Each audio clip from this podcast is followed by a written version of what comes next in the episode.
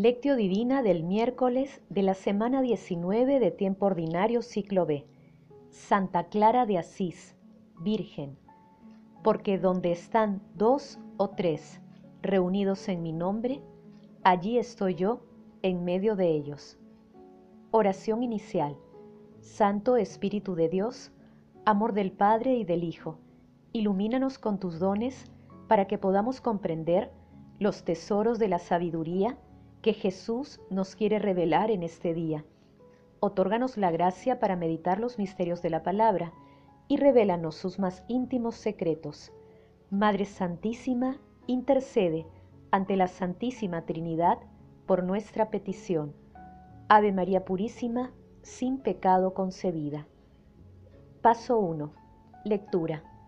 Lectura del Santo Evangelio según San Mateo, capítulo 18, versículos del 15 al 20. En aquel tiempo Jesús dijo a sus discípulos, Si tu hermano peca, llámale la atención a solas. Si te hace caso, has salvado a tu hermano que peca contra ti. Si no te hace caso, llama a otro o a otros dos para que todo el asunto quede confirmado por boca de dos o tres testigos. Si no les hace caso, díselo a la comunidad. Y si no hace caso ni siquiera a la comunidad, considéralo como un pagano o un publicano. En verdad les digo que todo lo que aten en la tierra quedará atado en el cielo, y todo lo que desaten en la tierra quedará desatado en el cielo. En verdad les digo que si dos de ustedes se ponen de acuerdo en la tierra para pedir algo, se lo dará mi Padre que está en el cielo.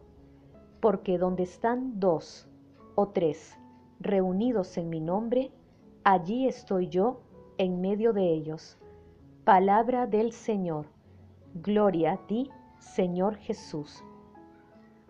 Santa Clara nació en Asís, Italia, el 16 de julio de 1194 y murió el 11 de agosto de 1253. Fue seguidora fiel de San Francisco de Asís, con el que fundó la Orden de las Hermanas Clarisas. Clara se preciaba de llamarse humilde planta del bienaventurado Padre Francisco. Después de abandonar su vida de noble, se estableció en el monasterio de San Damiano hasta morir. Clara fue la primera y única mujer en escribir una regla de vida religiosa para mujeres. En su contenido y en su estructura se aleja de las tradicionales reglas monásticas. Fue canonizada un año después de su fallecimiento por el Papa Alejandro IV. El pasaje evangélico de hoy pertenece al cuarto discurso de Jesús en el Evangelio de San Mateo, que trata sobre el discipulado y la comunidad, también llamado discurso eclesiástico de Jesús. Hoy nuestro Señor Jesucristo brinda instrucciones claras a sus discípulos para mantener la comunión y la unidad entre ellos, ser siempre fieles a la palabra a través de la corrección fraterna, el perdón recíproco y la oración colectiva. De esta manera podemos ir integrando en nuestras comunidades la sabiduría que el Espíritu Santo nos va regalando. La expresión de Jesús de atar y desatar se refiere a la autoridad y al encargo espiritual que Jesús confiere a sus apóstoles y a la iglesia para perdonar los pecados y conducir a las almas como mediadora de la caridad. Paso 2. Meditación. Queridos hermanos, ¿cuál es el mensaje que Jesús nos transmite a través de su palabra? Nuestro Señor Jesucristo insiste amorosamente en la gran oferta de paciencia y misericordia de Dios Padre. Toda la comunidad está llamada a cuidar de todos sus miembros, especialmente de aquellos que están en pecado o en situaciones de riesgo. En este sentido, nuestro Señor Jesucristo nos señala el deber de la corrección fraterna gradual y el valor de la oración comunitaria. La corrección fraterna puede ser una simple llamada de atención amorosa y sincera, en privado, y puede convertirse en el consejo de una mayor cantidad de personas, con el fin de hacer entender el error del hermano e invitarlo a la conversión. Por ello no podemos caer en el pecado de la indiferencia. Dios no quiere que se pierda ni una sola persona. Recordemos que somos hombres y mujeres con limitaciones y debilidades humanas que caminamos juntos hacia Dios. Por ello, dejemos de lado las inercias e incorporemos en nuestras vidas la sabiduría que Dios nos va regalando. Vivamos en conexión con nuestra verdadera identidad y en consonancia con ella, ocupémonos unos de otros. Hermanos, meditando el pasaje evangélico de hoy respondamos, ¿es difícil perdonar a los hermanos que nos ofenden? ¿Nos perdonamos a nosotros mismos? ¿Ayudamos a nuestros hermanos en pecado o en conflicto a tomar el camino de la reconciliación?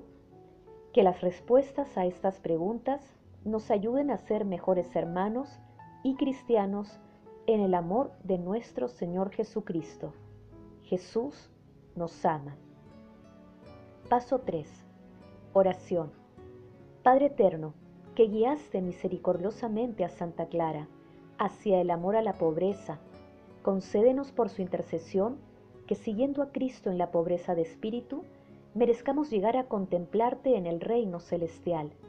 Gloriosa Santa Clara de Asís por aquella fe inquebrantable que te hizo servirte de las cosas terrenas buscando las del cielo, por aquella esperanza firme con que venciste todas las dificultades que se oponían a tu santificación, por aquella caridad pura y ardiente que te movió en todos los momentos de la vida.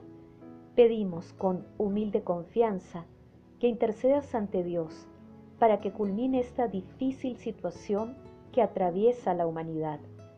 Amado Jesús, tú que estás en medio de nosotros, cuando oramos comunitariamente, presenta nuestras oraciones a Dios Padre. Concédenos a través del Espíritu Santo un deseo y amor apasionado por la salvación de todos nuestros hermanos, para que nadie quede excluido de la salvación eterna.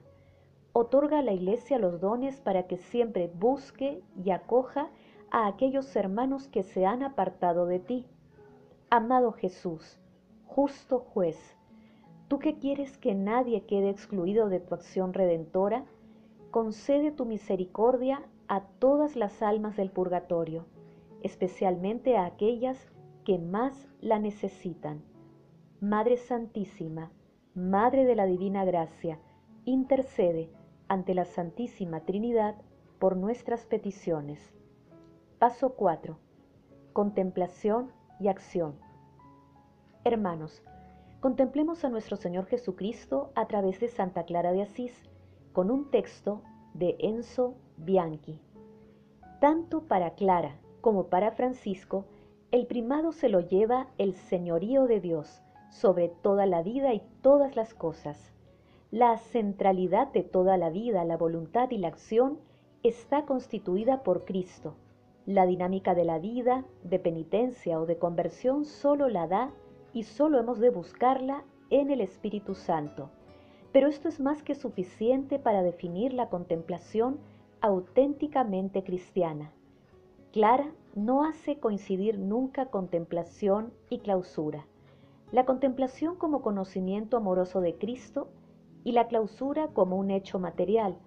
Tanto para Clara como para Francisco, la contemplación es edad con la palabra leída en las sagradas escrituras, aunque también escuchada y recibida por los hermanos como comida y alimento de la fe y del alma. La contemplación es oración continua atendiendo al Señor y a todas las criaturas. Es propio y específico de Clara haber dado a la contemplación una dimensión propiamente evangélica, no era para ella una actividad extraordinaria, reservada a una élite, a los privilegiados de la cultura, sino una actitud cotidiana en el ámbito de la humilde realidad de las cosas, de las labores cotidianas. La contemplación para Clara es vida en Cristo, es sacrificio vivo y espiritual ofrecido al Señor. es significativo que la única referencia que hace Clara a la página del encuentro de Jesús con María y Marta determina lo único necesario de este culto de la vida a Dios y no entrevé ninguna oposición entre acción y contemplación. La contemplación, por tanto, para Clara y Francisco, no es sólo conocer a Dios, sino también ver a los hombres y a las criaturas como los ve Dios. Clara llama a Inés alegría de los ángeles y registra de un modo nuevo las cosas de Dios, las criaturas de las que siempre ve brotar una alabanza, una acción de gracias al Dios altísimo y creador. Queridos hermanos, hagamos el propósito de pedir perdón por nuestros pecados. Asimismo, contribuyamos a que nuestros hermanos que están alejados de Dios se acerquen al camino de la conversión. Que la oración sea un signo de fraternidad y amor cristiano en nuestras comunidades. Glorifiquemos a la Santísima Trinidad con nuestras vidas. Oración final. Gracias, Señor Jesús, por tu palabra de vida eterna. Que el Espíritu Santo nos ilumine para que tu palabra penetre a lo más profundo de nuestras almas y se convierta en acción. Dios glorioso, escucha nuestra oración. Bendito seas por los siglos de los siglos. Madre Santísima, intercede ante la Santísima Trinidad por nuestra petición. Amén.